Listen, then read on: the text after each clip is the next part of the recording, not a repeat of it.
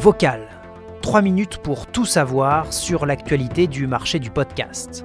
Nouvelles pratiques culturelles, nouvel outil d'influence, les dernières infos du secteur et un zoom sur un podcast de marque. Vocal, c'est parti. C'est l'une des plus importantes levées de fonds dans le secteur de l'audio cette année. La plateforme Podimo, basée au Danemark, vient de lever 78 millions de dollars.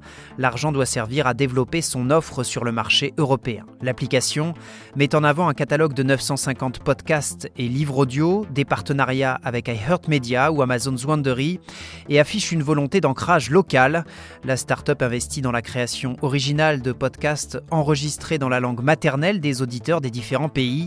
Elle rémunère les créateurs de contenu en leur redistribuant les frais d'inscription à la plateforme. L'application Podimo n'est pas encore disponible en France, mais cette levée de fonds record est révélatrice de l'enjeu que représente aujourd'hui le marché européen du podcast.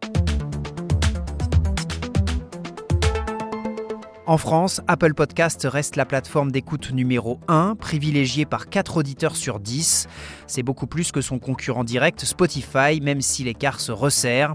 C'est ce qui émerge des résultats du dernier baromètre réalisé par la société d'hébergement de podcasts Acast. Selon ce même baromètre, les plateformes qui ne proposent que des podcasts dans leur catalogue et pas de musique ont un taux d'engagement de leurs utilisateurs plus important. C'est le cas d'Apple Podcast dont les auditeurs écoutent en moyenne 8 podcasts par mois. Apple Podcast qui s'est retrouvé au cœur d'une polémique ces derniers jours. La note de l'application sur l'App Store est passée de 1,8 étoiles à cause de certains dysfonctionnements connus à 4,7 étoiles sur 5, une hausse soudaine sans raison. Selon le magazine The Verge, la firme américaine aurait comptabilisé des notes et des commentaires positifs liés non pas à son application mais à des podcasts diffusés sur la plateforme.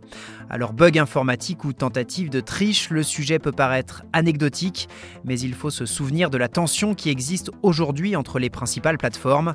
Spotify annonçait il y a quelques semaines être devenu de justesse la plateforme numéro 1 aux États-Unis devant l'historique Apple Podcast.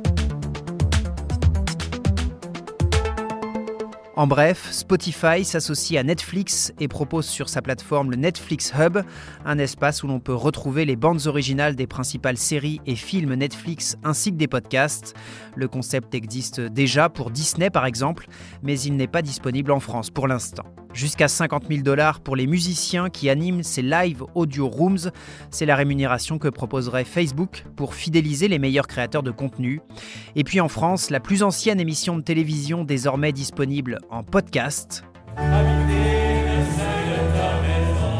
Bonjour et bienvenue au Mans. Vous écoutez Le Jour du Seigneur, l'émission diffusée sur France 2 existe depuis 70 ans. Les responsables expliquent que cette version audio est une adaptation aux nouveaux usages numériques.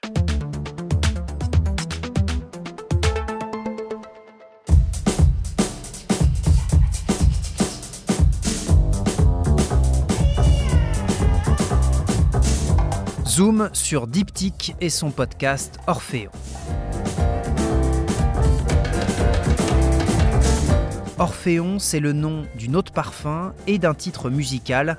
La maison de parfumerie Diptyque fête ses 60 ans. À cette occasion, elle associe à sa nouvelle création olfactive une création sonore. Même nom et même idée, raconter une histoire avec des fragrances et des sons.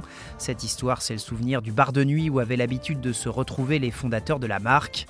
Au parfum et au son s'ajoute un volet vidéo où le compositeur de la musique et le créateur du parfum décryptent la mécanique de leur imaginaire. Une expérience multisensorielle qui a reçu l'or dans la catégorie audio au trophée marketing cette année.